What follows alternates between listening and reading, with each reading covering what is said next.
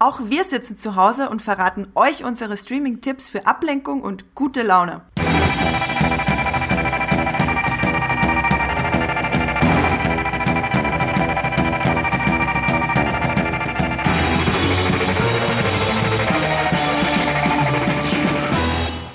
Hallo und herzlich willkommen zu Streamgestöber, eurem Moviepilot-Podcast, wo wir über die besten Streaming-Tipps reden, die besten Filme und Serien und vielleicht auch Filme und Serien, die sich nicht lohnen bei Apple, Amazon, äh, äh, wie heißen sie alle, Netflix und jetzt auch Disney Plus. Ich bin Andrea von Moviepilot und ich habe mir heute aus dem Homeoffice zwei ganz tolle Kolleginnen zugeschalten, damit wir euch mit unseren Streaming-Tipps versorgen können, was wir eigentlich in unserer Heimisolation so zur Ablenkung und für gute Laune gucken. Hallo Esther. Hallo. Und hallo Jenny. Hallo Andrea. Wie geht's euch beiden denn so äh, zu Hause im Homeoffice, Esther? Wie sieht das bei dir aus? Also im Moment würde ich sagen, ganz gut. Die Sonne scheint zum Fenster rein, äh, die, die, Bäume stehen vor der Tür und ich sitze hier im Warmen, also kann ich nicht klagen. Das klingt ja eigentlich schon fast idyllisch. Jenny, ist das bei dir auch so idyllisch? Ja, also bei mir scheint auch die Sonne rein und ich bin auch sehr froh, dass es nicht so ist wie gestern, wo ich auf einmal aus dem Fenster geschaut habe und es geschneit hat. und ich noch dachte, jetzt reicht's, aber jetzt geht hier, äh, jetzt, jetzt, jetzt, also jetzt ist mein Limit erreicht so. Mit Schnee, da komme ich nicht klar, selbst wenn ich nicht raus darf. Ja, ich bin ja ein riesen äh, Schneefan, deswegen heißt der Podcast ja auch Streamgestöber, angelehnt an Schneegestöber. Ähm, so als äh, Trivia-Fact hier am Rande. Ich habe dann auch sofort ein Video genommen und äh, auf Instagram gepostet und geschrieben, dass ich jetzt den ganzen Winter warten musste, um den Witz zu machen. Draußen Schneegestöber, drinnen Streamgestöber, weil es Ende März erst schneit. Das ist irgendwie traurig. Ähm, Sollen wir noch mal mitleidig lachen? Jetzt, damit du noch deine Audience hier hast, die darauf reagiert. Ich fand's ja lustig, als ich es gesehen habe. Ich fand's auch sehr lustig, Andrea. Weiter so. Dankeschön. Ich habe auch sehr viele Lach-Emojis bekommen bei Instagram. Also mein äh, Selbstbewusstsein ist nicht geknickt oder so. Ähm, genau, ich habe noch ein, äh, nee, zwei dis kurze Disclaimerchens äh, für euch da draußen. Und zwar haben wir jetzt nämlich auch äh, Streamgestöber Mini-Folgen, weil wir euch im Homeoffice natürlich mit noch mehr Sachen versorgen wollen ähm, damit ihr immer die besten Tipps habt. Wir haben äh, letzte Woche einen kurzen Streamgestöber-Check veröffentlicht zu The Mandalorian bei Disney Plus. Hört da mal rein. Über mega drüber Star Wars-Fan Matthias äh, erzählt euch, warum die erste Realserie von Star Wars was Besonderes ist. Und bewertet uns bei iTunes. Ich weiß, ich sage es immer wieder und ich werde nicht damit aufhören, weil das eine ganz, ganz wichtige Sache ist für uns, damit ihr, dass ihr uns bei iTunes bewertet, weil dann sehen uns nämlich noch mehr Leute, die wir mit noch mehr Inhalten versorgen können. Und es erhöht die Chancen, dass es Streamgestöber lange, lange, lange, lange, lange, lange, lange, lange Zeit gibt. Ich würde sagen, auf ins Streamgestöber. Jenny, was hast du denn zuletzt geguckt? Also ich hatte ja mein, äh, meine paar Tage Disney Plus Test äh, Account für, für Lau sozusagen letzte Woche und die habe ich dann abgeschlossen mit Ant-Man and the Wasp, äh, dem Marvel Cinematic Universe Film. Dazu muss ich sagen, dass ich eigentlich kein Fan des MCU bin, also dieses Kino-Universums, zu dem auch Captain America und Iron Man und äh, die Avengers natürlich insgesamt gehören, aber ich mag Ant-Man und ich mag den ersten Ant-Man-Film sehr, weil der einfach sehr klein ist und konzentriert und ähm, schöne, einfallsreiche Action-Szenen hat. Und der zweite folgt dem wirklich äh, in, in allen äh, Belangen und äh, hat einfach unglaublich viel Spaß so mit den Kräften von Ant-Man und äh, die Gegner sind toll besetzt mit Walton Goggins zum Beispiel. Und das ist einfach so ein richtiger Feel-Good-Film, wo man lange Zeit auch ähm, gar nicht darüber nachdenken muss, ähm, dass der noch zu einem riesen Kino-Universum gehört, wo ganz dramatische Dinge passieren. Also ich war, das war für am Sonntag wirklich genau das Richtige. Bei der Movieplot Community hat er so 6,8. Das finde ich ist, ähm, ja, passt irgendwie. Für mich ist es einer der besten MCU-Filme bisher, weil ich auch die meisten nicht mag.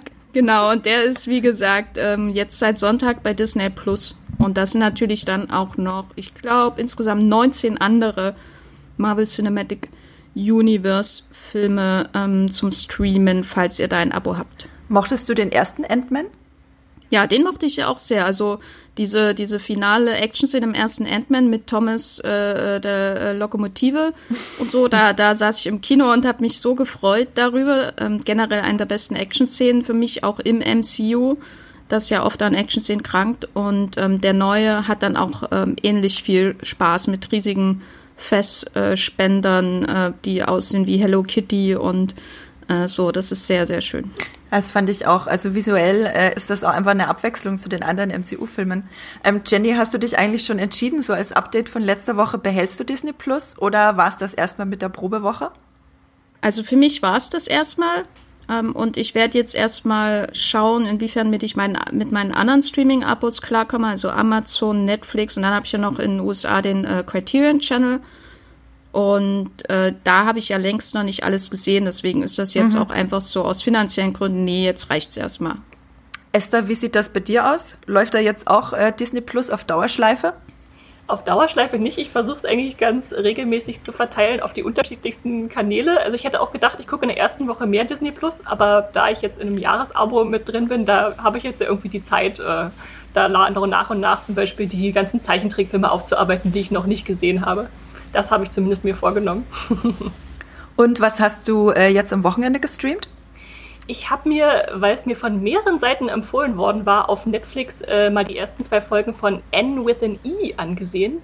Weil alle, die mir davon erzählt haben, immer meinten, ach, das ist so schön und das ist so heimlich und man kann da so ankommen und äh, ist so nett mit den Figuren. Da dachte das ist ja ideal, um mal runterzukommen und mal so die alten Zeiten da aufleben zu lassen, die man ja selber nicht kennt. Ähm, bin aber ehrlich gesagt noch nicht ganz überrascht nach, äh, überzeugt nach den ersten zwei Folgen. Also es ist irgendwie nett und ist ja auch eine, eine Romanverfilmung von Anne of Green Gables von Lucy Maud Montgomery. Das ist eine relativ äh, bekannte Romanreihe. Aber mal gucken, ob ich da noch reinkomme. Ja. Wie es bei dir aus, Andrea? Ich habe mir die letzten Tage immer wieder verteilt ein bisschen was äh, von Freud bei Netflix angeguckt, der österreichischen Serie von Marvin Krenn ähm, über, ja, über den äh, Sigismund, über Sigmund Freud. Und also ich bin absolut begeistert. Die Serie ist so drüber, die Serie ist so gaga. Ich weiß nicht, was da vorgefallen ist im, äh, beim Drehbuchschreiben, also ohne Mist. Das ist, äh, hat einer von euch die Serie schon gesehen? Ich habe nur total verrückte Sachen gehört und war dann erstmal ein bisschen abgeschreckt, muss ich zugeben. Ich habe es noch nicht gesehen. Okay, äh, also man merkt auf jeden Fall, dass Marvin Krenn ursprünglich aus dem Horrorgenre kommt. Weil ich, also alle Leute, die nicht gern und gut Blut sehen können, die sollten auf jeden Fall einen sehr, sehr großen Bogen um diese Serie machen. Spätestens in Folge 5, ähm, glaube ich, haben die ungefähr, weiß ich nicht, äh, einen Truck voller Kunstblut verwendet. Also Rob Zombie ist nichts dagegen, sage ich euch. Und generell äh, wird hier Freud äh, ins Zentrum von der Mordermittlung gestellt und muss halt mit seinen äh, neu, modernen, verhöhnten Ansatz der Tiefenpsychologie ähm, den Fall lösen, gemeinsam mit einem Inspektor, der von Georg Friedrich gespielt wird. Und Georg Friedrich ist einfach ein Traum von Schauspieler. Ich sag's euch, es ist ganz, ganz großartig. Und vor allem, ich äh, wäre ja jetzt eigentlich zu Ostern nach Österreich zu meiner Familie gefahren und stattdessen gucke ich halt jetzt eine österreichische Serie und da fallen wirklich so großartige Wörter wie Schmähdandler und Rotzpiepen und ich, da fühle ich mich einfach wie zu Hause. Es ist ganz, ganz, es ist ganz, ganz toll. Äh, ich kann es euch übrigens absolut empfehlen. Es ist, äh, die Muipillow Community gibt ihm nur eine 6,4, was ich extrem wenig finde. Ähm, liegt vielleicht daran, dass die Serie einfach vollkommen, ja, vollkommen wahnsinnig ist auch. Genau, aber für alle, die so ein bisschen Wahnsinn auf dem Fernseher brauchen, kann ich das, äh, kann ich das empfehlen. Genau, dann gehen wir doch über zu unserem großen Hauptthema heute und zwar Streaming-Tipps für, ja, die Heimisolation. Klingt immer so negativ, wir nennen es lieber Streaming-Tipps für die äh, Ablenkung zu Hause, für bessere Laune. Äh, jeder handhabt diese äh, äh ja, aufwühlende Zeit ja gerade anders. Ähm, Jenny, sag doch mal von deiner Warte aus, wie hast du mit deinem Streaming-Verhalten darauf reagiert, als die ganze Krise, ich sag mal so Mitte Februar auch wirklich hier in Europa ankam? Also am Anfang war ich vor allem an Filmen interessiert, die sich irgendwie damit auseinandersetzen. Also ich habe äh, ich hab nochmal nachgeschaut. Ich habe bereit, ähm, bereits am 25. Januar nochmal Contagion geschaut, weil ich den auf Blu-ray habe. Äh, den gibt's ja äh, äh, natürlich jetzt, wo alle äh, lange Zeit nach Contagion gegoogelt haben, gibt's den natürlich nirgendwo unter Flatrate. Ähm, da will man natürlich auch ähm, möglichst viel Profit draus schlagen, was ich auch irgendwie nachvollziehen kann, gerade in dieser Zeit. Aber es ist natürlich etwas unglücklich, dass man den nirgendwo jetzt mhm. ähm, einfach so streamen kann, sondern man muss halt immer für bezahlen. Ich hatte ihn auf Blu-ray und habe am 25. Januar geschaut, als es in China losging, ähm, bei Contagion. Ähm, falls ihr den noch nicht gesehen habt, der ist von 2011 und der ist so angelehnt an die Erkenntnisse aus der SARS-Epidemie Anfang der 2000er von Steven Soderbergh, ein riesen Star-Ensemble und erzählt quasi eine fiktive Pandemie, aber eben sehr nah an den möglichen potenziellen realen äh, Reaktionen von äh, natürlich normalen Menschen, aber eben auch staatlichen Institutionen und so. Und das habe ich dann geschaut und dann habe ich im Februar, als ich bei meiner Familie war, äh, nochmal geschaut, nochmal so als Update. Und das war dann schon die Zeit, wo ähm, die Krise auch nach Deutschland gekommen ist. Das war das letzte Mal, wo ich zu Hause war bisher. Und ähm, dann habe ich noch bei äh, dem Internet Archive äh, äh, Panic in the Streets geschaut, so ein Klassiker aus den 50er Jahren, wo es auch um so ein ähnliches Thema ging. Und dann äh, war bei mir aber ehrlich gesagt auch schon das Interesse an Filmen, die sich direkt damit beschäftigen, ähm, weg. So, das hat mir dann auch gereicht. Und dann ging mein Interesse eher in eine andere Richtung. Ja, ähm, das war bei mir ähnlich. Vielleicht noch einmal kurzer Tipp für alle Podcast-Zuhörerinnen und Zuhörer. Wenn ihr gar nichts mit dem Thema äh, Filme und Serien, die sich mit Pandemien beschäftigen, zu tun haben wollt, was ich absolut verstehen kann, dann könnt ihr einfach zum nächsten Kapitel des Podcasts springen, weil da geht's dann wirklich nur um Ablenkung und was wir für äh, bessere Laune streamen. Die ähm, Kapitelzeiten sind in den Shownotes und in der Beschreibung verlinkt, also springt einfach weiter, wenn ihr damit nichts zu tun haben wollt. Wir, äh, auch aus natürlich ein bisschen selbsttherapeutischen Zwecken, äh, reden da jetzt erstmal kurz drüber, wie wir ganz am Anfang äh, darauf reagiert haben. Esther, wie sah das denn bei dir aus? Also ich habe mir nicht bewusst äh, Sachen rausgesucht, die mit Virus oder Krankheit oder so zu tun haben. Also einfach, weil ich nicht darauf reagiert habe, auf die Situation mit meinem Film gucken.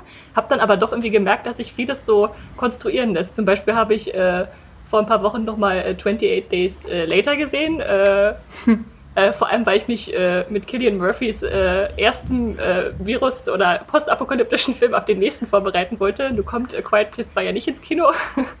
Aber ich habe dann doch gemerkt, okay, da ist eine gewisse Verbindung vorhanden. Und dann habe ich mir den nächsten Film genommen und habe meinen Hunger Games Rewatch angefangen dachte, hm, ja, irgendwie lässt sich das auch ziemlich gut konstruieren auf, auf die aktuelle Situation, so Hunger und so. Und dachte ich, okay, jetzt gucke ich was ganz anderes. Dann habe ich mir den Zeichentrickfilm von Susi und Strolch angesehen und hatte einen großen Nudelneid verspürt, als die zwei Hunde ihre Nudeln hatten und ich keine. Und dann habe ich gedacht, ach, was soll's. Es ist, man kann wahrscheinlich alles deuten, wie man will und äh, ist ja auch egal. Also, ja. Okay, wenn, wenn du sogar bei Susi und Strolch äh, mit der berühmten Nudelszene auf Corona kommst, dann äh, ja, lässt sich wirklich alles konstruieren. Aber mir ging es ähnlich. Ich habe es ja, ihr lacht mich immer schon aus, deswegen, ich habe es in den letzten Podcasts ja schon immer erwähnt, dass ich Travelers geguckt habe. Äh, alle drei Staffeln bei Netflix, eine, eine sehr spannende ähm, Zeitreiseserie. Und ähm, Mitte oder Ende Februar war ich in der, ich glaube Ende der zwei oder in der dritten Staffel und da geht es auch plötzlich los, dass aus der Zukunft ein Virus geschickt wurde, um die Menschheit zu vernichten, ähm, der sich halt ja in der Serie relativ äh, ähnlich damals dem SARS-Virus verhält. Und da war ich dann auch so, ach nö, irgendwie brauche ich das halt jetzt einfach gerade nicht. Ähm, ich habe mich auch am Anfang dafür interessiert, welche Pandemie-Serien und Filme gibt es denn, aber ich habe sie tatsächlich nicht geguckt, außer Contagion, weil ich habe jetzt nämlich die Blu-ray von Jenny hier bei mir. Wer weiß, wie lange ich sie noch habe. Dann kann Jenny wir müssen mal gucken. Ja, wir, wir müssen uns mal irgendwie in, eine, in einem Parkhaus treffen und die da ablegen, damit ich die, die holen kann. Also ich, ich sehne mich schon nach dem Contagion Rewatch. In, in wievielten Stock wohnst du? Ich kann auch zu dir fahren und sie raufschmeißen. Ich glaube, da musst du sehr viel Kraft noch äh, daheim anarbeiten, dass das bis hier hochkommt. Okay, äh, ab jetzt jeden Tag 50 Liegestützen für mich, damit Jenny wieder Contagion gucken kann. ähm, das heißt, ja, ist interessant, weil es immer so, manche Leute wollen sich dem Thema sofort stellen und manche begehen quasi die sofortige Flucht. Also das klingt jetzt, ich meine das überhaupt nicht negativ, weil ich das absolut äh, natürlich finde, dass man sich halt zu Hause dann mit, mit Streaming ablenkt. Ähm, ich musste aber auch sofort an ganz, ganz viele äh, Filme denken, die einfach damit zu tun haben. Ich musste, also mein Lieblingsfilm aller Zeiten ist Children of Men von Alfonso Cuarón, wo es ja auch um eine Pandemie geht, äh, Pandemie der Unfruchtbarkeit und was das halt mit der Welt macht.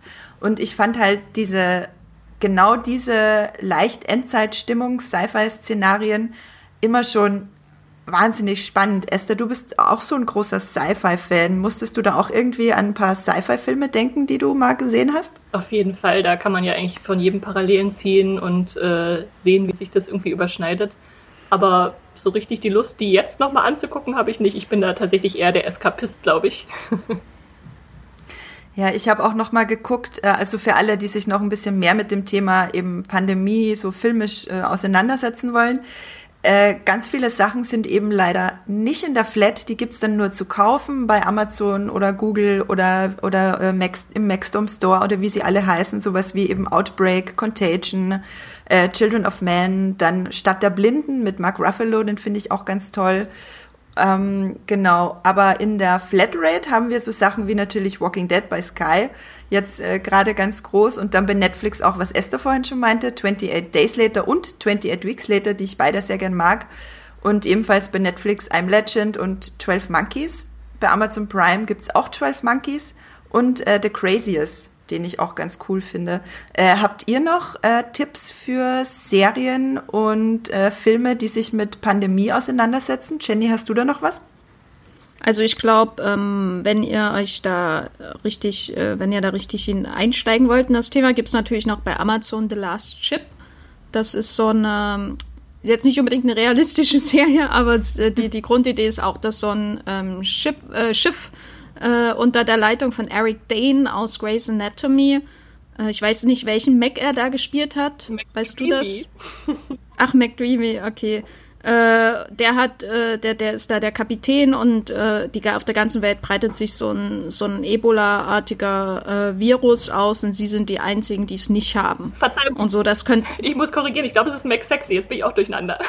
Ja. Mac Sexy, okay. Ja, ich also, bin mir ganz Mac sicher, Sexy, es ist Mac Sexy. Mhm. Also The Last Ship, Max Sexy ist der Kapitän.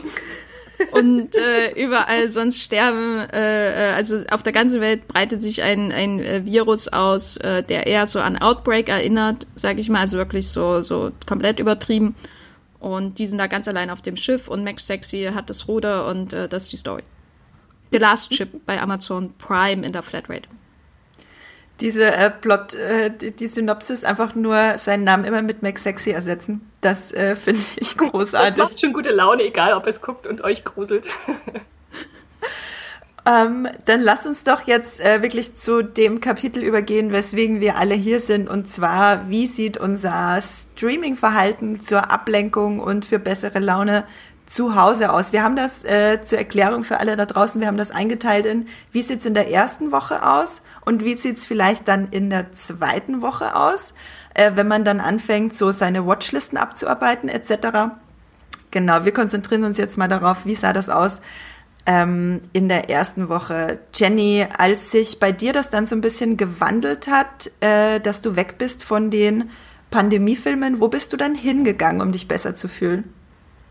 Also ich habe mir dann recht schnell einfach Ablenkung gesucht und das ist dann wirklich komplette Ablenkung. Also ich habe nicht mal, ich gucke nicht mal groß Actionfilme oder so, äh, was eigentlich mein Lieblingsgenre ist. Jetzt also Ant-Man ist dann auch die Ausnahme, weil das halt auch sehr sehr weich ist, so einfach. Also da sieht man ja auch kein Blut und nix. Und äh, ich habe dann angefangen, vermehrt Sitcoms zu schauen, die ich ja auch auf DVD habe oder eben ähm, die irgendwo streamen. Und jetzt, als auch Disney Plus kam, da habe ich dann äh, äh, mich auf die Simpsons gestürzt. Also speziell auch die 30. Staffel. Einfach mal so. Also ich habe damit dazwischen, glaube ich, fünf Jahre keinen Simpsons geschaut von den neuen Folgen her. Und äh, die 30. Staffel ist Wahnsinn. Also es ist wirklich. Ich weiß nicht, habt ihr ähm, mal jüngere Simpsons-Folgen gesehen?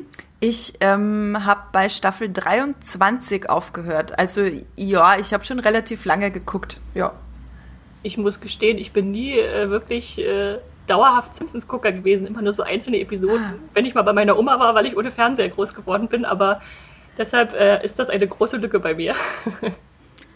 Also die, also ich bin ja ein Riesenfan und habe dann eben irgendwie nach der zwölften komplett aufgegeben, einfach weil ich nicht mehr konnte. Ich habe es nicht mehr ertragen. und und, und äh, wenn man jetzt aber die 30. schaut, da ist unglaublich viel Fantasie drin in diesen Folgen. Die sind aber auch total surreal und abgedreht und so. Also da, da äh, habe ich neulich eine Folge geschaut, wo dann auf einmal so eine fast gefühlt 20-minütige Who's Afraid of Virginia Woolf äh, Parodie drin ist, die aber eigentlich nicht lustig ist, sondern übelst düster. das ist so, ich saß da so da und dachte, träume ich das gerade? Ist das wirklich die, die Sonntagabend Simpsons äh, bei Fox in den USA? Also es ist ja wirklich eine dort äh, so, so schöne, beruhigende Sonntagabendunterhaltung immer. Und ja, da war ich etwas schockiert, aber fand ich spannend. Äh, warst du denn positiv überrascht? Ja, ich war wirklich positiv überrascht, weil ich hatte dazwischen mal so reingeschaut bei Staffel 20 wieder damals, äh, einfach mal zu gucken, was ich, was, was ich verpasst habe, ob es wieder besser ist. Ähm, und da hatte ich eher das Gefühl, dass es sehr stark von einzelnen Autoren abhängt, wie gut die Folge ist. Also da gab es ein sehr großes Auf und Ab. Manche Folgen haben sich angefühlt wie früher und manche wie später, sag ich mal.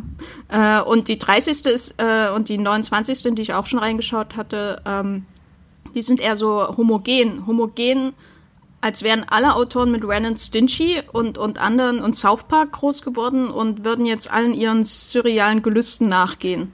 Und trotzdem fühlt es sich halt noch an wie die Simpsons. Also ich war wirklich sehr positiv überrascht.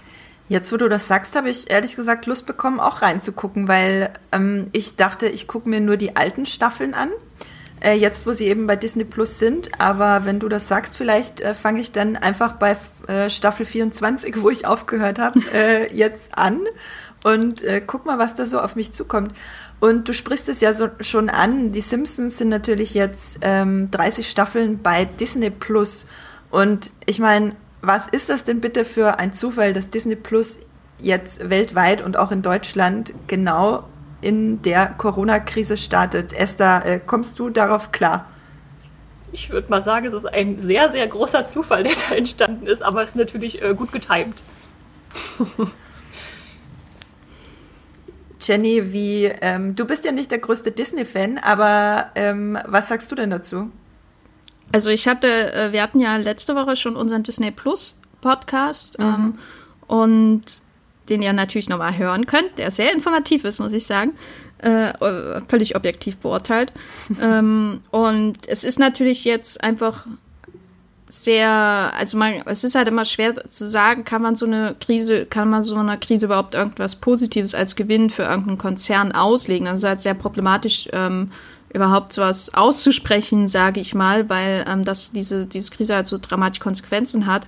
Aber es ist natürlich jetzt schon so ein, ein fast schicksalhafter Zufall, dass man jetzt zu Hause sitzt und ein neuer Streamingdienst da ist.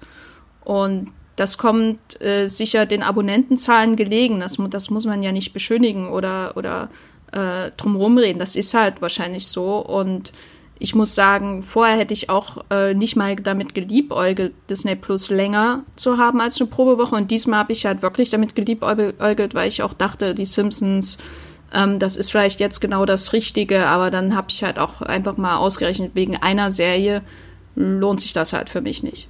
So, da muss man, da muss man dann die Reißleine ziehen.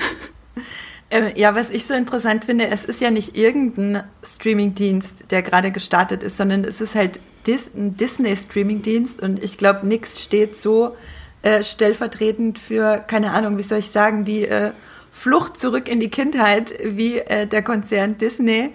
Ähm, also ich könnte mir nichts anderes vorstellen, was besser dazu passt, dass jetzt alle gerade wirklich vorm Fernseher sitzen und Ablenkung suchen. Das finde ich so wahnsinnig faszinierend. Gerade, dass halt mit Disney Plus auch diese ganzen 90er Jahre äh, Serien aus unserer Kindheit wieder zurückkommen. Ich habe früher auch Gargoyles geguckt wie eine Wahnsinnige und Gummibärenbande und Disneys große Pause und Chip und Chap und Goofy und Max und ich könnte ewig so weitermachen. ähm, ja, vielleicht ein bisschen zu viel davon geguckt nach der Schule immer.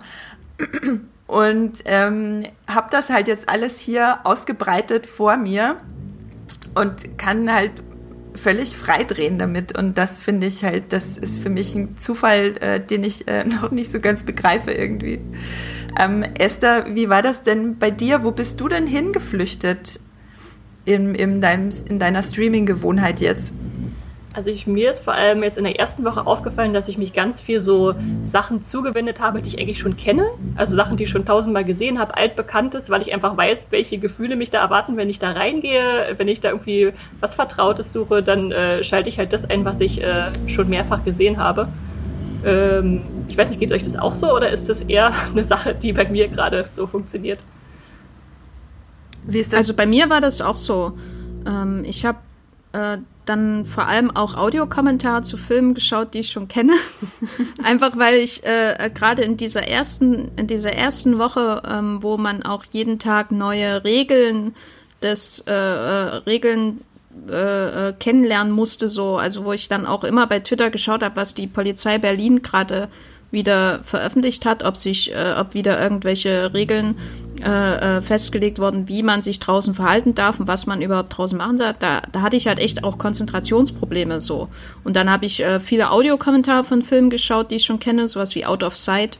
Äh, kann ich nur empfehlen. Ein guter Film mit einem sehr guten Audiokommentar. Äh, und, und aber auch so Sachen angepeilt, einfach laufen lassen, auch im Hintergrund bei Netflix oder so wo ich nicht meine volle Konzentration aufwenden musste. Ja, bei mir ist das tatsächlich äh, ganz ähnlich. Der erste Film, also ich gucke immer ganz viele neue Serien, aber wenn ich jetzt zu Filmen gehe, dann äh, gucke ich Sachen, die ich schon kenne und wo ich genau weiß, welche Emotionen ich haben werde bei dem Film. Also so diese, ich will nicht, also ich will nicht emotional überrascht werden. Von der Geschichte her können Sie mich gerne überraschen mit tausend Twists, aber ich möchte emotional nicht überrascht werden. Deswegen gucke ich auch eigentlich gerade nur Genresachen, wo ich halt davon ausgehen kann, dass die Handlung einem gewissen Prinzip folgt. So, also ganz viel Horror oder, oder, oder Fantasy. Ähm, oder halt einfach alte Cartoons. Ähm, Jenny, du meintest, du guckst auch ganz viel Comedy gerade. Ja, also ich habe so äh, überlegt, äh, eigentlich war ich schon in einem Emergency Room Rewatch seit einer längeren Zeit.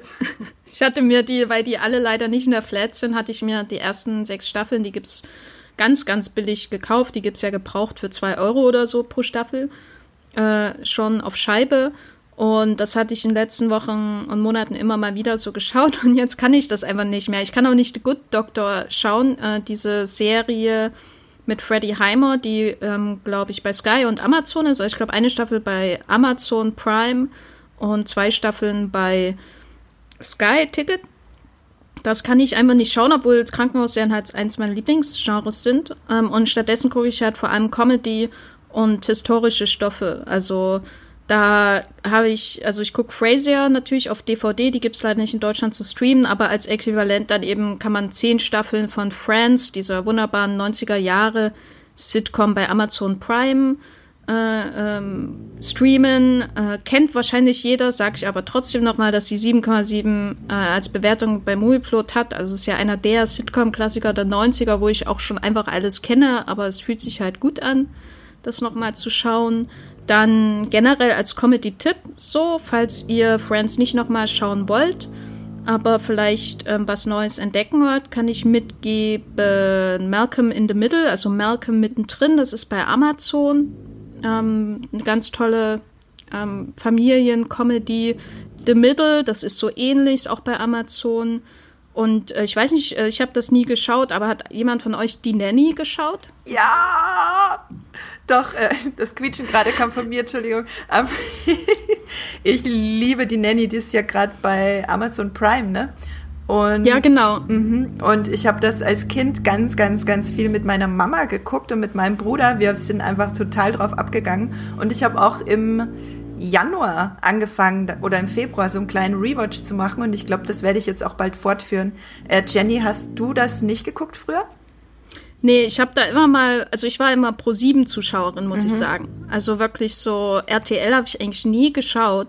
Und dann, äh, wenn, wenn ich mal rumgeschalten habe im Werbeblock, äh, dann habe ich irgendwie, äh, bin ich bei der Nanny stehen geblieben auf RTL und das war ähm, für mich irgendwie, ähm, als wäre das eine fremde Sprache und ich spreche sie nicht.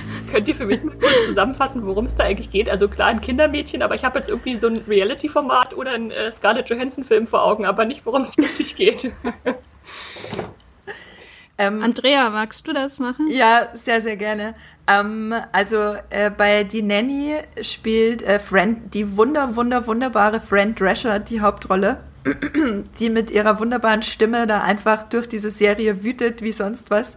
Äh, es geht darum, in der allerersten Folge wird sie bei ihrem ähm, Job rausgeschmissen, weil ihr Freund sie rausschmeißt. Ich glaube, das ist ein Brautmodengeschäft.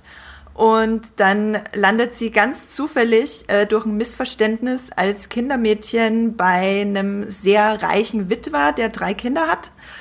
Und ähm, heitert dort halt mit ihrer Art oder passt dort mit ihrer Art einfach so überhaupt nicht rein. Sie hat halt eine sehr, wie soll ich sagen, eine sehr äh, trashige Art. Sie ist sehr, äh, also sie ist überhaupt nicht auf den Mund gefallen. Sie hat jetzt nicht den allerhöchsten Bildungsgrad und ist aber so ein warmherziger und vor allem so ein emotional intelligenter Mensch. Ähm, das hat sie den anderen halt extrem voraus, dass sie dort einfach alles durcheinander wirbelt. Die Kinder lieben sie und deswegen bleibt sie dann. Und irgendwann entspinnt sich dann im Verlaufe der Sitcom auch natürlich eine, eine Liebesgeschichte zwischen, zwischen ihr und Maxwell Sheffield, so heißt er, der, äh, der reiche Hausherr. Das habe also ich gedacht. Ja, ja, also ich kann es wirklich jedem empfehlen, der lustige, sympathische Ablenkung braucht. Und die Serie ist auch echt gut gealtert. Also ich war echt beeindruckt. Ja, total. Ich habe ich hab ansonsten, wenn ihr Amazon nicht habt, äh, noch einen absoluten Sitcom-Tipp. Das ist jetzt wahrscheinlich auch kein Geheimtipp oder so, aber Brooklyn 99 äh, ist jetzt keine klassische Sitcom, die vor Publikum ausgezeichnet aufgezeichnet wurde, aber ähm, sondern so ähnlich wie, weiß nicht, Parks and Recreation, The Office, also das amerikanische The Office äh, und so, also eher eine ganz normale Comedy-Serie, aber mit sehr starker Situations-Comedy, äh, die in einer Polizeistation in New York spielt.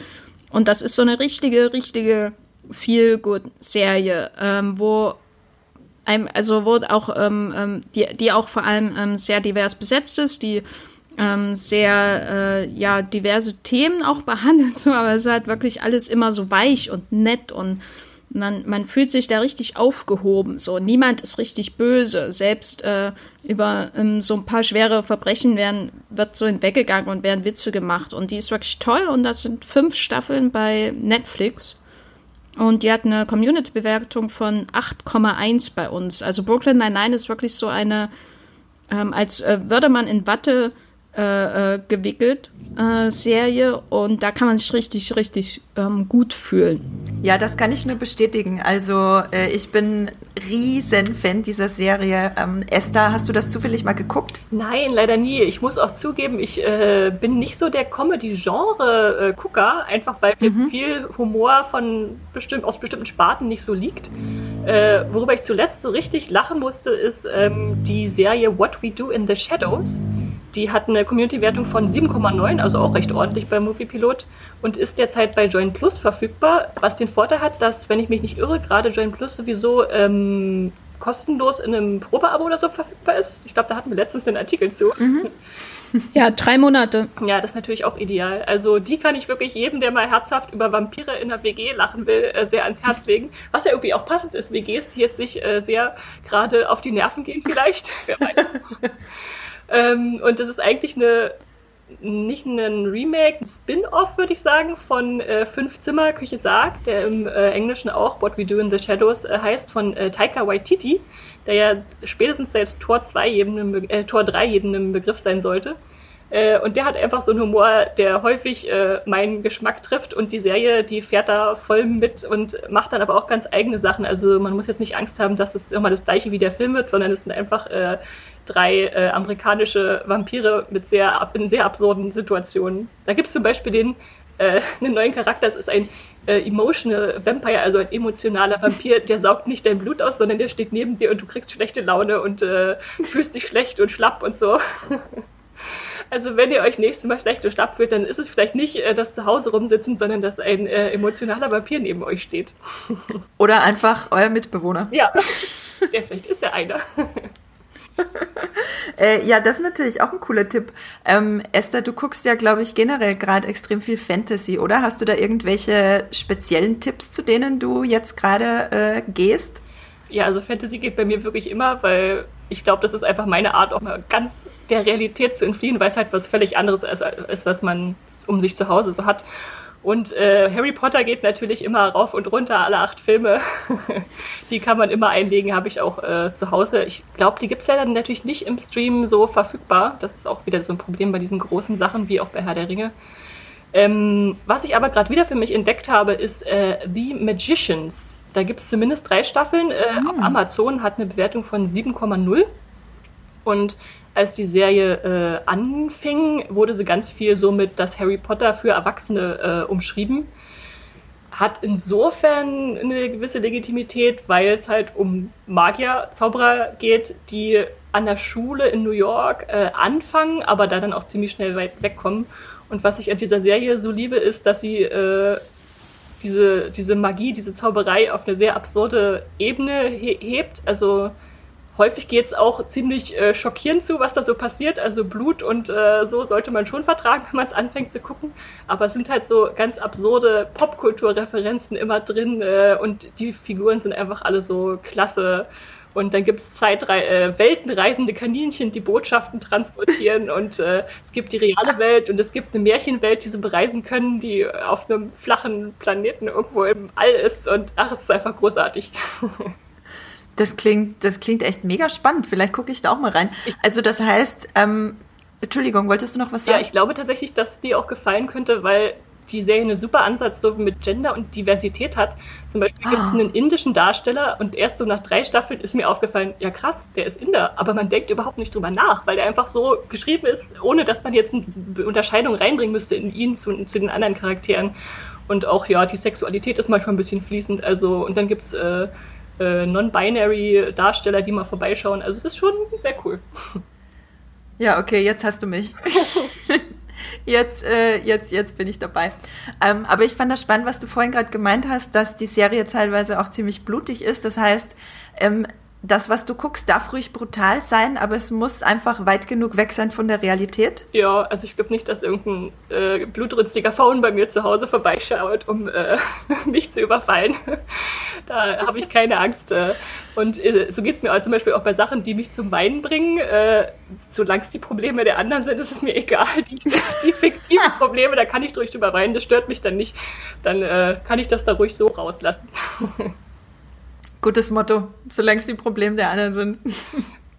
nee, aber ich kann es total verstehen, solange, solange man es nicht zu sehr auf sich selber überträgt, äh, ist es einfach gerade leichter zu gucken. Ähm, Jenny, äh, weil du gerade so viel Comedy guckst, was, was gibt dir dann Comedy? Ist das für dich quasi dann die Ablenkung, die Esther durch Fantasy hat? Ja, also Comedy ist sowieso mein Lieblingsgenre bei Serien. Also ich gucke sowieso primär Comedy ähm, insofern komme ich jetzt quasi zu dem zurück, was, äh, was ich am liebsten schaue. so, also äh, ich, ich äh, schaue im Moment nicht absichtlich keine brutalen Filme. Es ist eher so ein Zufall. Also es stellt sich dann hinterher her heraus, wo es mich dann halt hinzieht. Und ich habe jetzt zum Beispiel auch nicht nochmal der Schacht geschaut. Der, äh, den habe ich äh, letzten Oktober äh, bei einem Filmfestival gesehen, diesen Netflix-Film, diesen dystopischen, der in so einem Gefängnis spielt, wo dann immer so ein, äh, äh, eine Plattform mit Essen vom obersten bis zum untersten Stock geht. Und ich hatte wirklich eine persönliche Aversion, den jetzt nochmal zu schauen. Das war der einzige Film, wo es mir richtig aufgefallen ist, dass ich mich damit mit sowas Düsterem gerade echt nicht ähm, auseinandersetzen möchte, obwohl ich den Film im Oktober wirklich mochte. Also ich habe den ja sehr gehypt, auch bei Moviepilot und freue mich, dass er jetzt so ein großes Publikum bei Netflix gefunden hat. Ähm, Gerade weil es ja noch ein spanischer, ein kleiner spanischer Film im Prinzip ist. Aber da, das, da hatte ich wirklich so fast schon so eine allergische Reaktion. Nee, das gucke ich jetzt nicht. Ich gucke auch nicht nochmal Snowpiercer, wo ich den früher quasi jeden Tag gucken konnte und so, sondern gucke eben lieber Comedy. Das muss aber nicht nur viel Good Comedy sein. Also ich kann zum Beispiel, ich habe zum Beispiel ähm, ich glaube, sechs oder sieben Staffeln von Curb Your Enthusiasm auf DVD und die gibt es auch bei Sky. Ähm, das ist so eine Serie von, äh, von und mit Larry David, ähm, der auch Seinfeld mit erfunden hat. Und das ist schon sehr misanthropische Fremdscham-Comedy. Und die ist aber einfach großartig. Gibt es unglaublich viele Celebrity-Cameos, ähm, wo Leute auch äh, ein bisschen sich selbst äh, äh, verarschen mit. Und äh, die, die ist wirklich toll und hat eine Community-Bewertung von 8,1, ist bei Sky Ticket aktuell abrufbar, alle neun Staffeln oder mindestens neun Staffeln auf jeden Fall. Und ähm, das ist so eine Serie, wo man danach ja eigentlich keine Menschen mehr sehen will. Ne? Ist nicht der Grund, warum ich das gucke, aber das ist so, da, da fühle ich mich, das ist so eine, so eine, ist eigentlich das Gegenteil von Feel Good Comedy und trotzdem ist es eben genau das Richtige, weil es eben einen auch zum äh, Lachen bringt und äh, so überspitzte Situationen sind, dass halt wirklich nichts mit der Realität äh, zu tun hat. Also außer vielleicht der Realität von Larry David, der das auch teilweise autobiografisch erzählt, was er da für, für dumme, dumme Sachen macht. Ja, ähm, misanthropische Sachen, glaube ich, gehen bei mir gerade gar nicht. Also ich brauche, also ich äh, brauche irgendwie so ein bisschen, äh, also es muss nicht unbedingt upbeat oder fröhlich sein, was ich gucke, gar nicht, aber so ganz misanthropisch, ohne irgendwelche so ähm, ja, philanthropischen äh, Identifikationsfiguren. Ich glaube, das wird mir gerade wirklich schwer fallen. Ähm, deswegen gucke ich auch gerade extrem viele Cartoons, weil es also keine Cartoons für Erwachsene, also keine äh, Animes jetzt wie, keine Ahnung, äh, Helsing oder Castlevania oder so Sachen, sondern wirklich ähm, Cartoons. Bei Netflix gibt es da zum Beispiel Hilda. Das ist äh, eine Serie, eine Verfilmung von einem Graphic Novel. Und das ist einfach, also es ist clever, es ist für Kinder und Erwachsene gleichermaßen. Das kann ich euch absolut empfehlen. Äh, ich kann euch auch Steven Universe bei Netflix empfehlen. Das ist sowieso meine allerliebste Lieblingsserie, wo es um Jungen geht, der von drei äh, Alien-Frauen quasi äh, ja gleichermaßen erzogen wird und eingeführt in die Kampfkunst gegen den interstellaren Krieg, aber alles total kinderfreundlich und äh, mit, so, mit, so viel, ähm, mit so viel Weisheiten und so viel Liebe für die, für die Menschheit und für, für Menschen generell. Und es ist einfach, also euer, es ist wirklich, ähm, als würde man sich mit einer Regenbogen-Wattedecke zudecken äh, und, und, und sich, keine Ahnung, an, an seine besten Freunde rankuscheln oder so. Es ist einfach unfassbar. Und ähm, weil wir schon bei Netflix sind, muss ich auch noch mal äh, die Ghibli-Filme erwähnen. Da kommt ja jetzt, ähm, ja heute, wenn der Podcast rauskommt, am 1. April, kommt ähm, da der letzte, äh, der dritte und letzte Schub an Ghibli-Filmen. Dann sind wirklich alle Ghibli-Filme eben bis auf die letzten Glühwürmchen, aber ist vielleicht eh besser so gerade. Ähm, und äh, die rote Schildkröte bis auf die beiden sind dann alle Ghibli-Filme äh, bei Netflix und da kann ich euch vor allem äh, Totoro empfehlen und auch Kikis kleiner Lieferservice. Das sind zwei. Ähm, ja, vor allem Totoro, der ist auch FSK 0 und trotzdem aber für Erwachsene und Kinder gleichermaßen. Der ist einfach ganz, ganz, ganz fantastisch. Da kann man sich auch wunderbar in eine, in eine fantastische Welt flüchten. Genau. Ähm, guckt ihr, ihr beide guckt nicht wirklich Cartoons, oder? Esther? Ich überlege gerade, also nicht regelmäßig. Klar, so Sachen wie Prinz der Drachen und so gucke ich, nehme ich dann schon gerne mit. Aber mhm. ich habe mir jetzt zum Beispiel ein paar Ghibli-Filme aufzuholen auch vorgenommen, wenn ich jetzt Zeit habe, mal zu gucken. Aber nichts, was ich wirklich regelmäßig schaue, glaube ich. Nee. Jenny? Die Simpsons. Also ich gucke eigentlich nur, ja, die Simpsons. Ähm, ähm, Rick and Morty ist jetzt nicht so sehr meins. Also da habe ich auch die erste Staffel geschaut, Adventure Time und so. Nee, also ich bin jetzt nicht der große Cartoon-Fan, habe mir aber ähm, ähm, was vorgenommen. Da reden wir bestimmt noch äh, darauf, wenn, äh, darüber, wenn es jetzt um die längere Zeit in der Heimisolation, wie man so schön sagt, geht. Ähm, ich wollte aber auf jeden Fall noch eine Serie empfehlen, eine Serie, die auch Cartoon-Episoden hat. Hm. Ähm, und äh, die auch von einem der Macher von Rick and Morty stammt, nämlich Community. Die, kennt ihr die zufällig? Äh, ja, steht schon Ewigkeiten auf meiner Watchlist. Aber hab's noch nicht geguckt. Nur mal ein paar Folgen gesehen. Äh, Community ist ähm, eine NBC-Serie, hat mehrmals den, Send den Sender und die Plattform wechseln müssen, weil es zeitlebens nicht so super erfolgreich war. Ähm, aber hat eine extrem äh, starke Kult-Community, so Fan-Community um sich herum aufgebaut. Und es gibt sechs Staffeln. Es geht um Community College in den USA, also sowas wie eine bessere Volkshochschule ähm, die, auf die auch immer so ein bisschen herabgeblickt wird, auf diese Colleges. Das ist dann eben nicht Harvard oder so und im Prinzip kann jeder hin. Ähm, so wird das immer ähm, dargestellt, diese Community Colleges. und da findet sich eine Spanisch-Lerngruppe zusammen. Äh, und das, die, da spielt zum Beispiel Alison Brie mit aus ähm, Glow von Netflix, diese mhm. Wrestling-Serie. Das war ihre erste große Serie, soweit ich mich erinnere. Chevy Chase ist dabei und natürlich Donald Glover. Ähm, auch äh, aka Childish Gambino und äh, äh, der junge äh, hier, wie heißt er in Solo, A Star Wars Story, äh, Lando Carissian. Äh, Donald Glover spielt auch mit, auch seine, seine ersten großen Rollen vor Atlanta. Ähm, und die, die Spanisch-Lerngruppe ist total unterschiedlich, unterschiedliche Mitglieder, ganz, ganz viele Charakterunterschiede, aber da, äh, die kommen natürlich irgendwie schön zusammen und die bilden eben so eine Community. Und das ist so ein richtig schönes ähm, Gefühl auch einfach, was einem die Serie verleiht. Ähm, und vor allem ist sie wahnsinnig, wahnsinnig experimentierfreudig und lustig. Und ähm, es gibt äh, äh, Knetmasse, Stop-Motion-Folgen. Äh, es gibt äh, Folgen, die quasi ein kompletter, komplette Neuverfilmung von äh, Stirb langsam mit Paintball äh, sind und so. Also das ist super, super einfallsreich, was in dieser Serie passiert. Und ich kann die euch wirklich empfehlen. Und die gute Nachricht ist, ab dem ersten vierten ist die bei Netflix und äh, soweit ich weiß auch alle 110 Folgen, also sechs Staffeln sind das. Und die hat eine Community-Bewertung von 8,1. Also Community ist wirklich eine der besten Comedy-Serien aus, aus der letzten Dekade und ja, meine absolute Empfehlung für die Serie. Sehr geil. Äh, steht, ja, steht jetzt noch höher auf meiner Watchlist als ohnehin schon und äh, mega genial, dass da jetzt alle Staffeln bei Netflix sind ähm, dann ab heute quasi, ab der Veröffentlichung des Podcasts. Genau, ich habe auch noch ähm, Cartoon-Empfehlungen für Disney Plus für euch. Natürlich sind da jetzt die ganzen ähm, 90er Jahre Cartoons, die ich vorhin schon aufgezählt habe, in die ich gerade ein bisschen reingucke. Aber was ich euch wirklich ans Herz legen möchte, sind zwei neuere äh, ähm, äh, Zeichentrickserien und zwar einmal Gravity Falls und einmal Star gegen die Mächte des Bösen.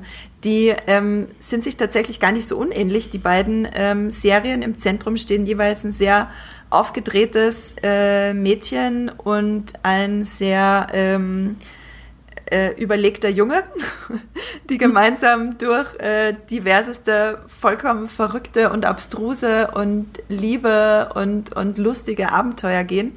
Bei Gravity Falls geht es um zwei Geschwister, die da einen riesigen Komplott aufdecken, äh, mitten im Wald. Und bei Star gegen die Mächte des Bösen geht es um eine Prinzessin, die auf, von ihrer Fantasiewelt auf die Erde gebracht wird von ihren Eltern, weil es dort sicherer ist. Und äh, die bösen Monster folgen ihr aber auch dorthin und sie besiegt sie dann immer mit ihrem Zauberstab und schreit dann äh, vollkommen verrückte Sachen jedes Mal, wenn sie ihn benutzt, wie äh, Nacho Cheese äh, Orkan und dann äh, kommt ein Orkan voller äh, Nachos auf die Gegner herab. Es ist unfassbar witzig. Oh, ich hätte jetzt, ich hätte jetzt auch gern Orkan von Nachos.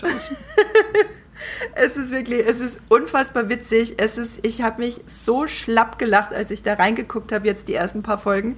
Ähm, ich kann es kaum erwarten, da weiter zu gucken. Äh, es gibt mehrere Staffeln bei Disney Plus. Gravity Falls hat zwei Staffeln, äh, beide bei Disney Plus und das ist schon, äh, das ist in sich geschlossen. Da wird es auch nicht weitergehen. Ähm, ich, ich kann es euch absolut empfehlen, wenn ihr mal herzhaft lachen wollt, dann guckt rein bei Star gegen die Mächte des Bösen.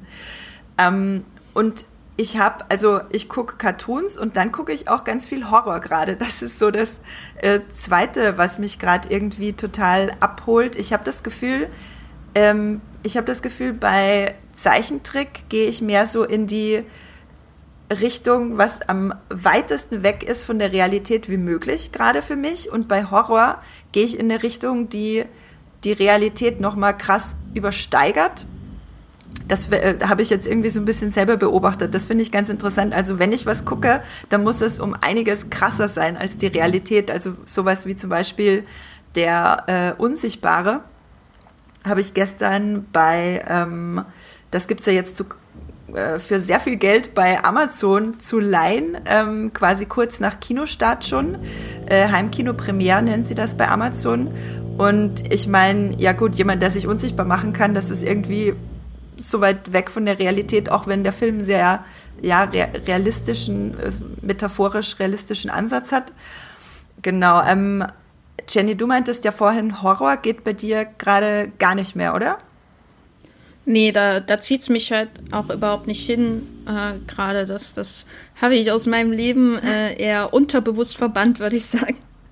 Ähm, Esther, ich kann mich erinnern, du hast, du meintest, dass du gerade ganz viele Period Pieces guckst, oder? Also wirklich so in andere vergangene Zeiten äh, abdriftest gerade gerne. Ja, also Horror gucke ich auch, aber wahrscheinlich nur so ein pro Woche, das reicht dann äh, an meinem Horrorpensum. und ansonsten, genau, hatten wir ja gerade über Komödien und Animationen so geredet und bei mir ist dann das äh, zweite große Eskapismus-Genre neben Fantasy noch äh, romantisches aller Art und gerne in die Period-Piece-Richtung. Und da kann ich zum Beispiel sowieso äh, mindestens einmal pro Jahr äh, Stolz und Vorurteil gucken. Einer meiner absoluten Lieblings-Liebesfilme. Äh, den gibt es tatsächlich auch derzeit bei äh, Amazon Prime. Hat eine Community-Wertung von 7,7. Äh, äh, ich spreche hier von dem Joe Wright-Film, also nicht der BBC-Verfilmung mit Colin Firth, sondern dem Film mit Kira Knightley und Matthew McFadden. Und ach, da geht mir einfach mein Herz auf. Die, die sind so noch so ein bisschen gestelzt in dieser Periode. Die dürfen sich da auch noch nicht so viel anfassen. Also eine Berührung ist da auch was ganz Besonderes, was ja dann auch wieder passt, gerade in unseren heutigen Zeiten. Und äh, ja, wenn, wenn die so zusammenfinden und am Ende dann natürlich äh, ein Happy End dann doch wartet, dann ist das doch die ideale Möglichkeit, um abzuschalten für mich. Jenny, wie sieht es bei dir aus mit äh, romantischen Streaming-Inhalten? Zieht es dich dahin oder gar nicht? Also jetzt nicht gezielt romantisch, aber Period Pieces, also historische Stoffe auf jeden Fall. Also äh, zum Beispiel, als ich zuletzt zu Hause war und da war ja schon ähm, die Corona-Krise auch in Deutschland angekommen, da habe ich äh, mit meinem Bruder äh, und meiner Familie ähm, gleich nochmal die erste Staffel von Downton Abbey geschaut, was ich schon kenne und so, aber das ist eben so ähm, perfekt einfach äh, äh, perfekte Ablenkung so. Äh, die hat auch eine 8,3 bei uns bei Moviepilot und sieben Staffeln. Äh, sieben Staffeln gibt's davon. Mein Gott. Yes, naja, yes, yes. ich habe, glaube ich, ich glaube, ich habe zwei gesehen. äh, als dann eine bestimmte Figur irgendwann raus war, war ich auch raus. Ähm, aber ähm, die gibt's auf jeden Fall bei Amazon Prime. Und ich habe mir dann danach, als ich wieder ähm, zu Hause war, auch gleich auf DVD nochmal Gosford Park angeschaut, was einer meiner absoluten Oh, Lieblingsfilme ist. Und genau, weil der eben auch von demselben Drehbuchautor ist und von Robert Altman. Und ähm, das war, den habe ich seit äh, fünf, sechs Jahren nicht mehr gesehen und es war meine, eine, eine meiner Lieblingsfilme und äh, streamt aber, glaube ich, leider nicht.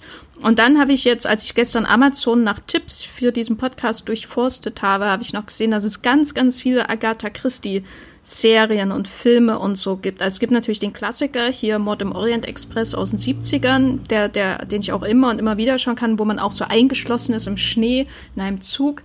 Ist ja, und dann äh, wird gemordet, ist ja nicht so weit weg von unserer gegenwärtigen Situation, also abgesehen von den Mord, den Morden, hoffe ich, bei euch. Äh, und, und aber auch noch so verschiedene britische Serien. Und ich brauche jetzt auch einfach ähm, sehr, sehr äh, gut situierte Briten, äh, die, die mit äh, Mord und äh, Weltkriegen irgendwie klarkommen müssen. Das ist für mich jetzt auch ähm, sehr gute Ablenkung. Und äh, schöne, die vor allem auch schöne Kostüme anhaben und äh, äh, sehr viel unterschiedliches Essen auftischen können. Das gefällt mir. Und wenn dann Matt Smith als äh, Dowager äh, äh, Grantham äh, noch in Downton Abbey fragt, was ist ein Wochenende, dann können wir das doch wahrscheinlich auch alle nachvollziehen. ja, genau. Ja, Esther, wie viel Staffel Downton Abbey haben wir gemeinsam geguckt? Waren das drei? Nee, nee, wir sind ziemlich weit gekommen. Warte mal kurz.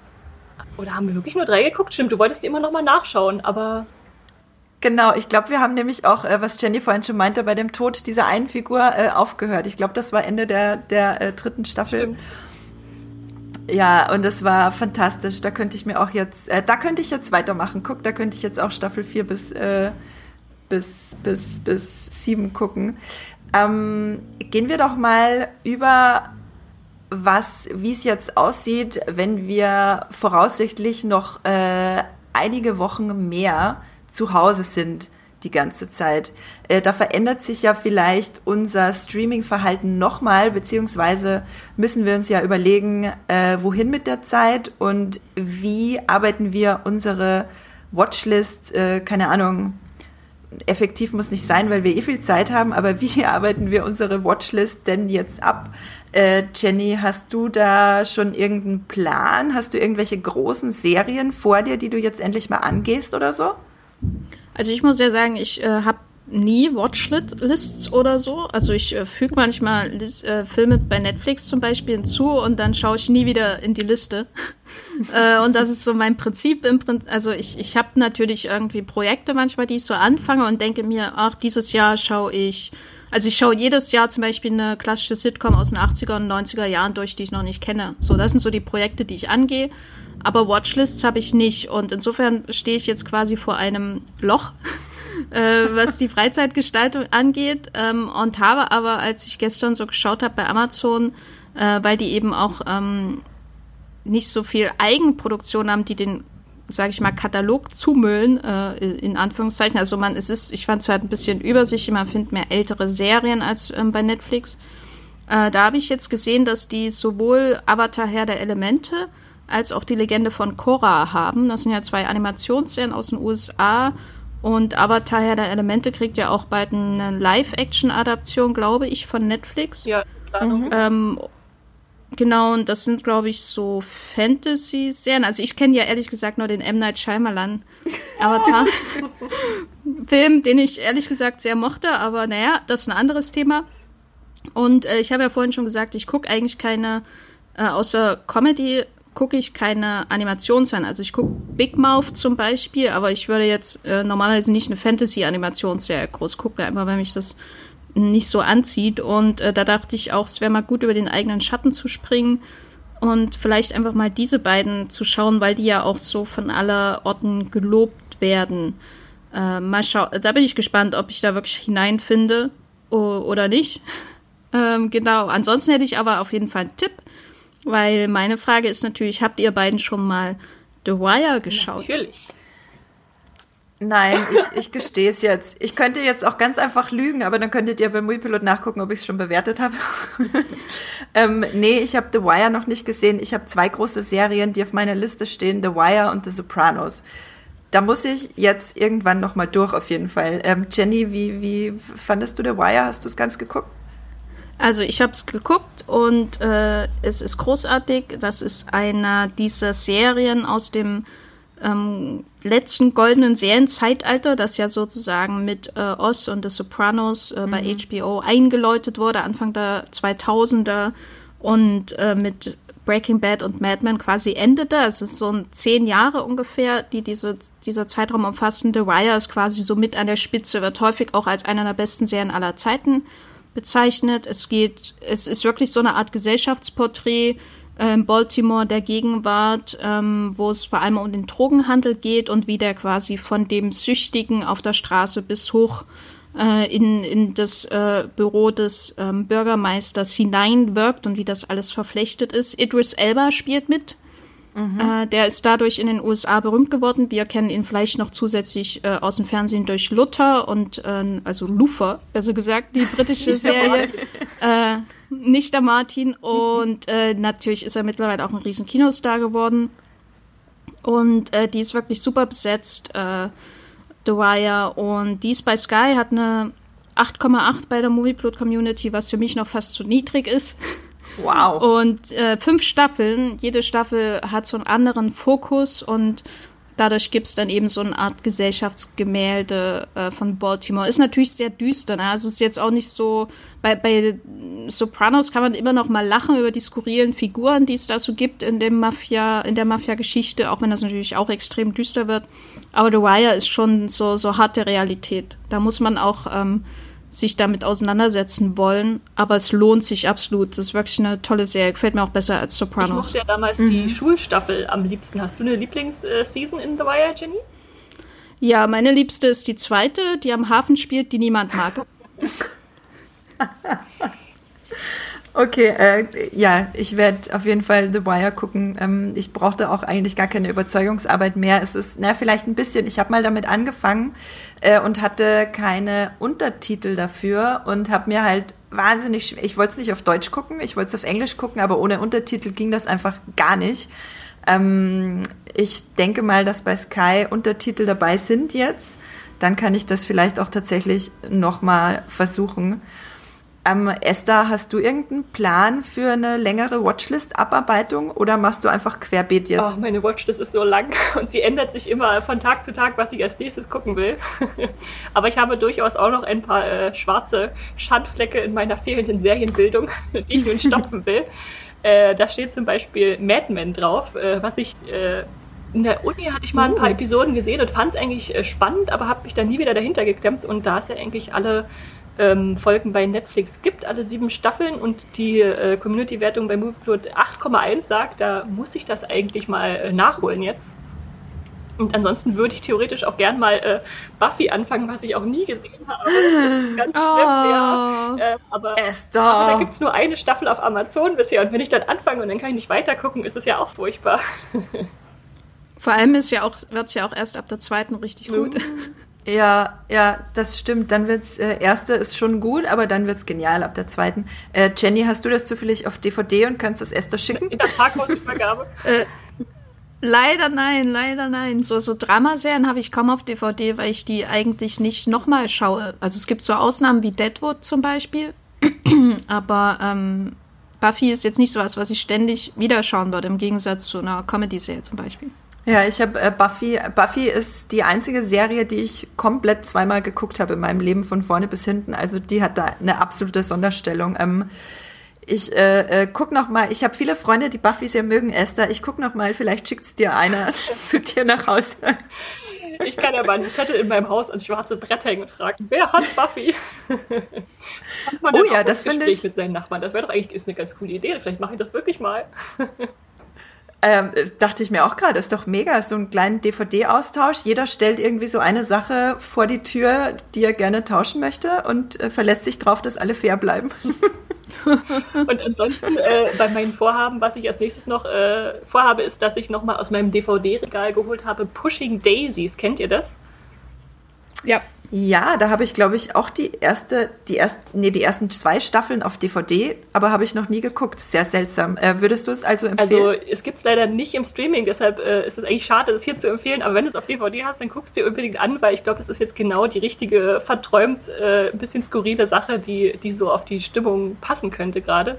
Ähm, für die, die es nicht kennen, es geht um einen äh, Kuchenbäcker, gespielt vom wunderbaren äh, Lee Pace der, ja, der als äh, zum Beispiel als, äh, wie heißt er, in, in ähm, MCU Ronan verbraten wurde und äh, also er hat nicht viele gute Rollen in letzter Zeit gehabt, aber da ist er wunderbar. Und der hat die Gabe, dass wenn er Menschen berührt, äh, die tot sind, diese wieder auferstehen äh, und wieder rumlaufen. Aber sobald er sie ein zweites Mal berührt, äh, fallen sie wieder um. Also er kann Tote wieder zum Leben erwecken und äh, auch seine große Liebe stirbt und er holt sie zurück und dann besteht die Serie auch viel darin, dass er sie nicht anfassen kann. da wird sich dann zum Beispiel so durch äh, Klarsichtfolien geküsst und so.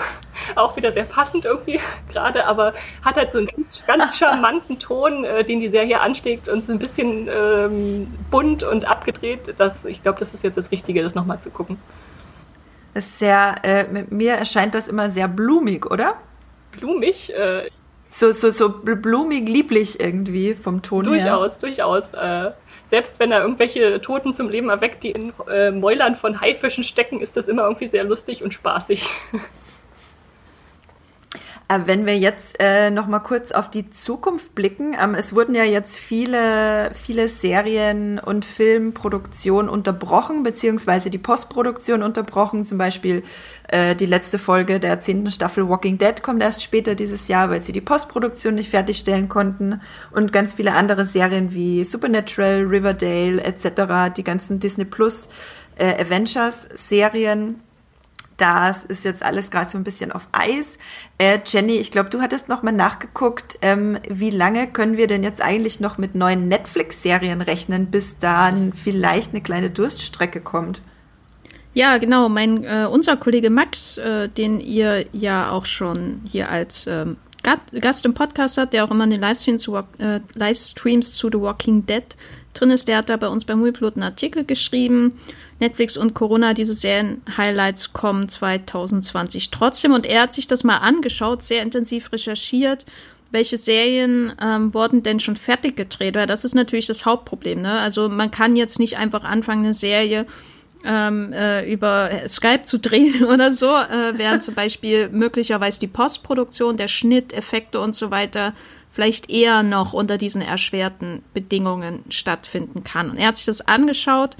Er hat zum Beispiel herausgefunden, dass die zweite Staffel von Spuk in Hill House schon fertig äh, äh, gedreht wurde. Ähm, ebenso die vierte Staffel von Chilling Adventures of Sabrina äh, und äh, andere zweite Staffeln und Fortsetzungen, zum Beispiel How to Sell Drugs Online, Fast, die deutsche Serie, die ja sehr gut ankam, die ich auch durchaus äh, nett fand. Äh, Umbrella Academy äh, wurde schon im November abgedreht, äh, auch Netflix, zweite Staffel.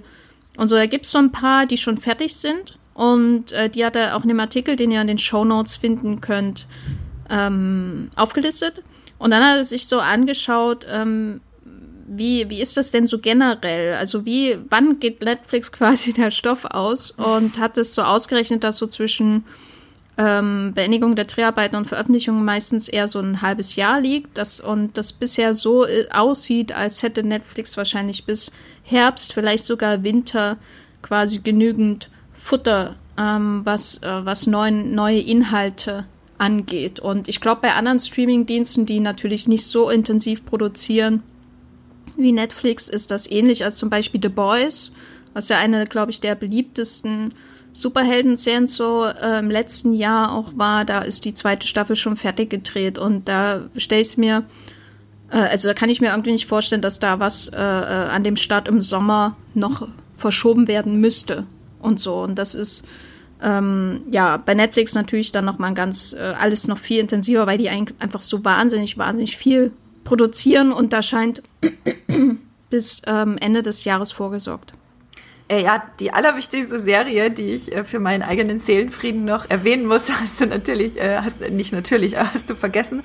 Ähm, und zwar Dark, dritte Staffel Dark. Leute, ähm, ganz wichtig, äh, sie kommt, sie wird kommen. Ende Juni.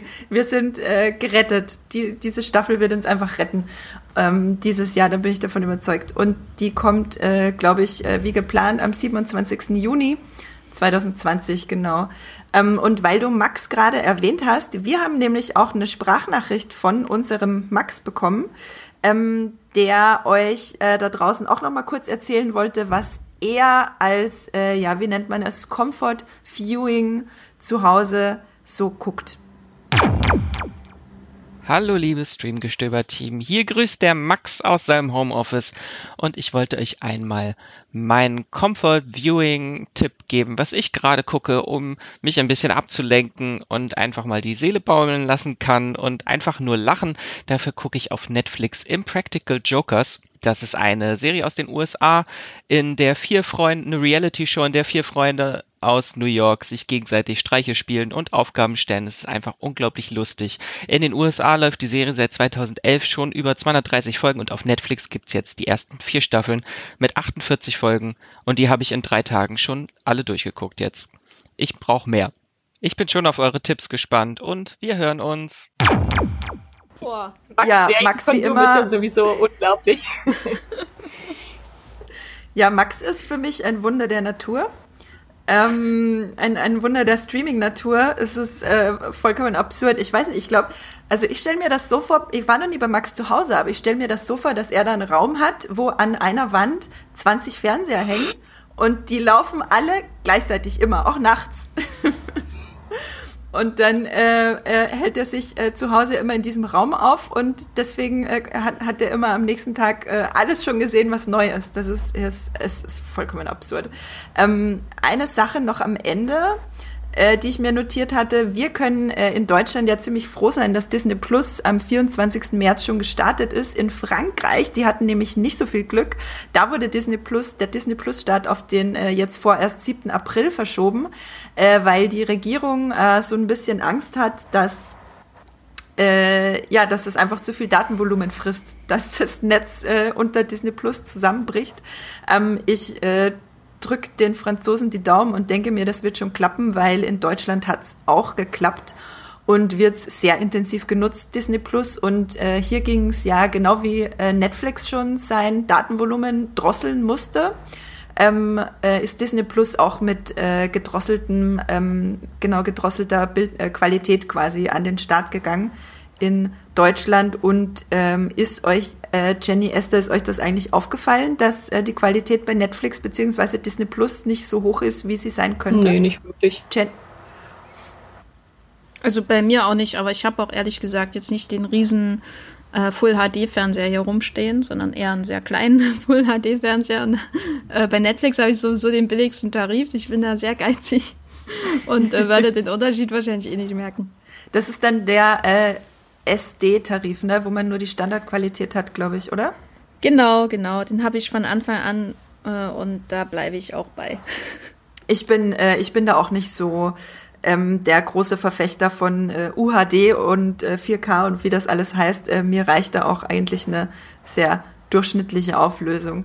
Ähm, ja, dann äh, kommen wir zum Ende. Jetzt haben wir schon sehr viel Streaming-Tipps gegeben. Habt ihr denn noch einen, den ihr unbedingt loswerden möchtet am Ende, äh, Jenny? Ähm, ja, also ich habe sogar mehrere. Warte, jetzt muss ich mich konzentrieren auf.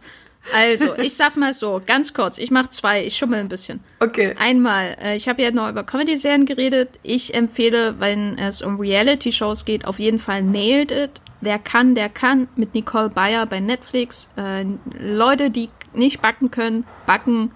Und das ist die unterhaltsamste ähm, Reality-Show. Ich gucke sonst keine Reality-Shows. Und äh, ich habe bisher auch nur die US-Version äh, geschaut. Es gibt ja noch eine deutsche ähm, die, glaube ich, so ähnlich heißt äh, oder auf jeden Fall dasselbe Konzept hat.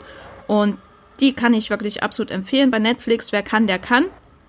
Und da wir jetzt noch gar nicht über Klassiker oder so geredet haben, wollte ich nur darauf hinweisen, dass es bei Amazon ähm, jetzt ganz viele Cary Grant-Filme gibt. Und äh, wenn ich ein was mit äh, viel gut äh, äh, assoziiere, dann äh, Cary Grant, großer Filmstar der, der 40er, 50er, 60er Jahre, und bei Amazon gibt es zum Beispiel einer der ersten Filme, die ich geschaut habe, jetzt Anfang dieses Jahres äh, zum Gutfühlen, war über den Dächern von Nizza von Alfred Hitchcock, äh, wo auch tatsächlich in Cannes und Nizza gedreht, äh, der auch tatsächlich in Cannes in, und Nizza gedreht wurde. Und das ist äh, äh, einfach so schön, schöne Menschen, Grace Kelly und Cary Grant unter der Sonne zu sehen, äh, kann ich absolut empfehlen. Es gibt da noch ein paar andere, sowas wie Charade mit Audrey Hepburn, Cary Grant. Oh, schön. Und äh, Unternehmen Petticoat mit Tony Curtis, den ich als Kind immer geschaut habe. Und die gibt es alle bei Amazon Prime. Und das kann ich absolut empfehlen.